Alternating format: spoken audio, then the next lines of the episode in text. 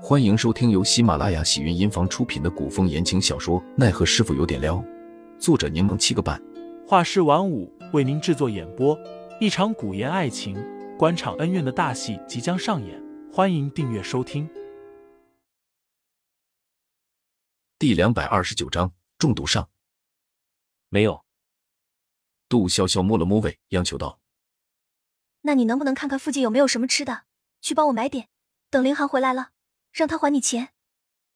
齐远志凝眸望着杜潇潇，似有些不放心。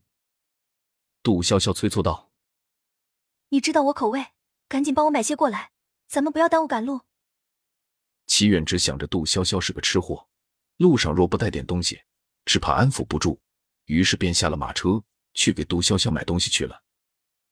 齐远志前脚刚走，杜潇潇就下了马车。他交代了马夫几句，不顾对方阻拦。快速离开了。皇城外，禁军已经控制住了局面。然而，禁军统领薛正猛中毒太深，没有半个时辰是无法行动的。可之前已有杀手潜入皇城，皇城内可谓是危机四伏。薛正猛此刻也顾不得运气逼毒，起身便要入城护驾。然而，刚刚帮助自己击退强敌的男子却拦住了薛正猛。薛正猛大怒，让对方不要挡路。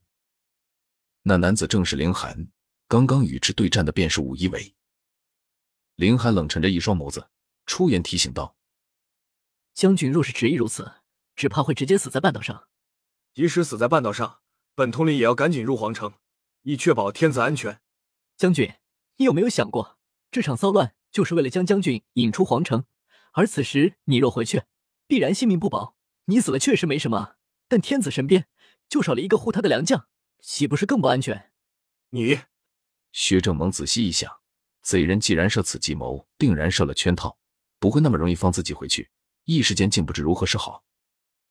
情况紧急，凌寒让薛正猛在此运气调息，完全逼出体内的毒，而他愿意入皇城帮薛正猛找出刺客，忽悠圣驾。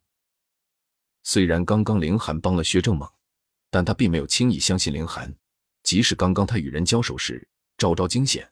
稍有不慎便会丧命，但天子安危关乎江山社稷，不可随意交予他人。薛正猛紧紧的盯着凌寒的眼睛，让我看看你的脸，我要知道你叫什么，长什么样子。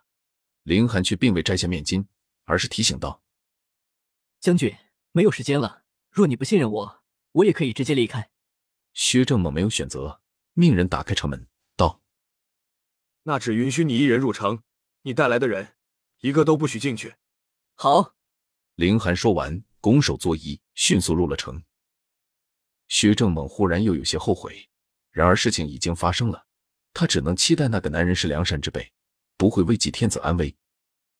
耳边忽然传来疾驰的马蹄声，薛正猛循着声音望去，惊讶的瞪大了眼：“侯爷，你怎么会？”速开城门！宁侯气势万钧，带着不容置喙威严。城门尚未关闭，此刻又被迅速打开了。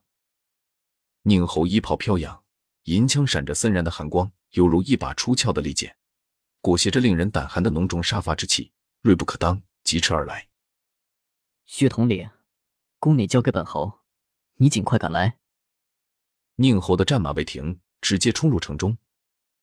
虽然宁侯气场吓人，但薛正猛曾与宁侯比试切磋过，也是因为那次的交集。才让薛正猛领略到宁侯的人格魅力。不论外界如何传言，宁侯永远都是这个国家以及所有人民信赖仰仗之人。宁侯一来，薛正猛才完全算是放下心来。因之前各处的骚乱，附近的商铺全都关了门，小摊贩们也纷纷收摊回去了，繁华的街道显得无比冷清。寒风吹过，杜潇潇打了个哆嗦。他今日虽然穿的不多，但火气一向很旺。从不怕冷，更何况今日还有阳光，应当不会感觉如此寒冷才是。他搓了搓手臂，发现手背有些刺痒，凝眸一看，整个人都僵住了。